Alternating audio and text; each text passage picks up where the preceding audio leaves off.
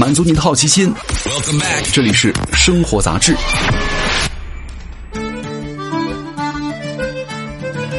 嗨，各位好，欢迎来到生活杂志，我是奥巴庆。今天来跟各位聊一聊东北的澡堂。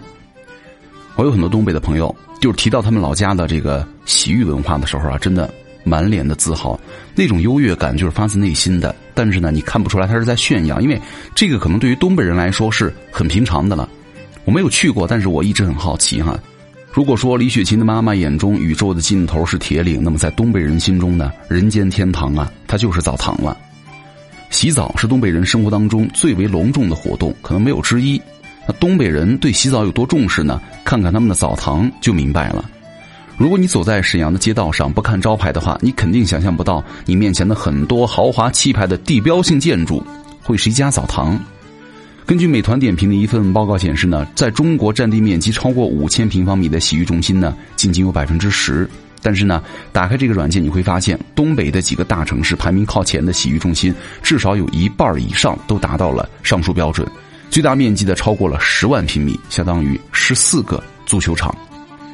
走进其中一家呢，巨大的水晶灯啊，吊顶，欧式的大理石装潢，后现代的装饰艺术，恍惚间你还以为到了某个五星级酒店。直到耳边一声响起，手牌拿好，里面请女宾两位，你才一秒回到了现实。论装修啊，东北澡堂的老板真的不会让人失望。富丽堂皇呢，不仅仅是唯一的审美标准，什么中式浮雕、苏州园林、日式木屋、韩式宫廷、现代极简，还有什么摩洛哥风啊、圣托里尼风啊，通通都被纳入到了设计版图。随便哪一种呢，都足以颠覆东北在你心中的土味印象。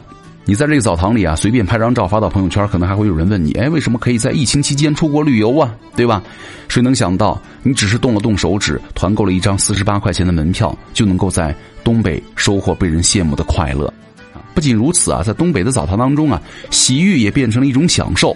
那开启一趟东北洗浴之前呢，你最好忘掉平时的洗澡步骤，因为按照当地人的仪式感呢，洗澡必须含了什么冲、泡、蒸、搓这四步才算完整。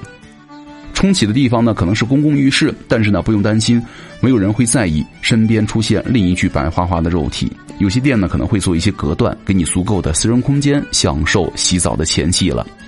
接下来的泡澡呢也不简单呐，眼前出现的几个池子也是形状各异，有的是乳白色，还有的呢雾气蒸腾，宛如仙境。旁边啊写着什么富含丰富的硒元素啊，长期泡浴能够增强人体的免疫功能。来到汗蒸区呢，三十到七十度不等的桑拿房排成了一排。据说在东北呢，每家洗浴中心最高温度的汗蒸房里啊，都有几个暗地里较劲儿的大爷，蒸得面红耳赤，也巍然不动。最后一步搓澡就是北方人民洗浴的灵魂了，能够给你带来极致的清洁体验。在看到搓澡师傅啊从你身上拨出一堆角质和死皮之前呢，你恐怕很难想象自己到底有多脏，以至于搓完了之后都感觉轻了二斤。到这儿呢，你的东北洗浴之旅还没有结束，下半场才拉开帷幕。冲洗完了，肚子也饿了，你可以先上楼啊，吃一顿海鲜加烧烤自助，还有中西式的小吃和甜品。吃到最后呢，不要着急走，接着 K 歌、按摩、看电影、打游戏、看书、理发、美容美甲、打麻将、抓娃娃、打羽毛球。对，你没看错，东北的老板们恨不得把整条商业街全部装进自家的澡堂里，而你呀，在寒冷的东北找到了灵魂的栖息之所，在里边待上一天也不会感觉到无聊啊！你看，同样都是洗澡讲究。南方人会忍不住发问：东北人怎么这么就爱去洗澡呢？自嘲冬天会遭受魔法攻击的南方人可能不清楚哈，曾经在零下三十度的东北，洗澡是会要人命的。九十年代往前数呢，热水器没有在全国推广开来，集中供暖的供热呀，也只有大中城市的部分居民才能够享受。那多数东北人的冬天呢，在家洗澡无异于自杀呀。那出门找个公共澡堂是很多人的选择了。说是这个公共澡堂，在城镇化水平不低的东北，主要指的就是各种国营单位的职工浴池了。比如说，在黑龙江省鸡西市，发电厂、煤机厂、铁路、西山卫校、矿院等大单位的职工呢，每个月都能够领到面值两三毛钱不等的澡票，家属也跟着沾光了。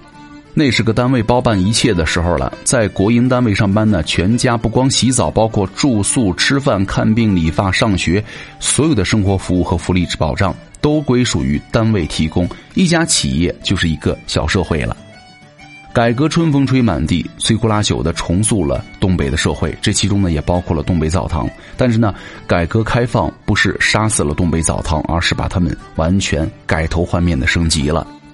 以全国第一家国企沈阳市防爆器械厂在一九八六年宣告破产的起点，东北有一大批工人相继在之后的国企改革浪潮当中下岗了，生活条件急转直下。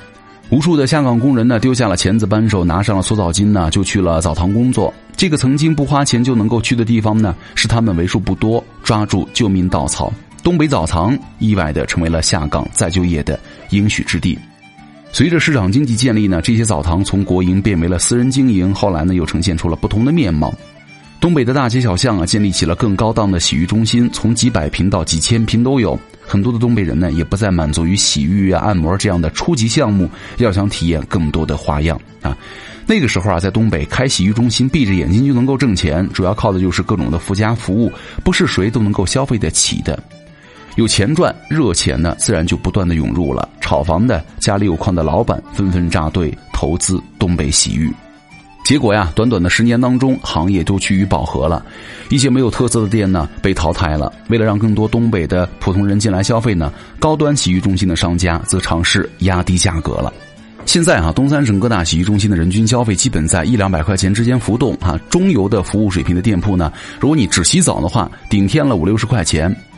之前呢，微博上有人评价说，如果不是因为消费得起啊，东北人也不会拖家带口去。还有沈阳人表示，每周一泡就因为价格公道。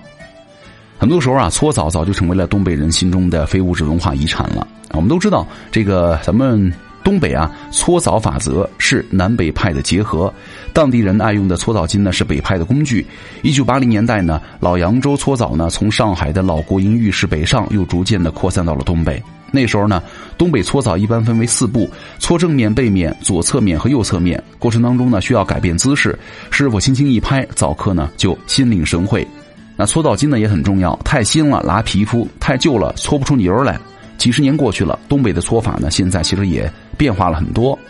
如今啊，搓澡在东北已经变成了一门学科了，延伸出了打奶、推盐、搓醋，然后呢红酒搓等很多的搓法。具体做法呢，就是给你身上倒点东西，然后呢再去搓或者按摩，以达到不同的功效。朦胧的水汽当中呢，感受着澡精划过身体的刺痛，听着身后传来的喋喋不休，你好像明白了为什么搓澡会成为东北人漂泊在外的乡愁了。哪怕你在南方工作，哪怕你离了家乡多年就忘了搓澡的力道，但是呢，回到东北老家，总有搓澡阿姨的一句熟悉的开场白，就能够把你拉回到现实。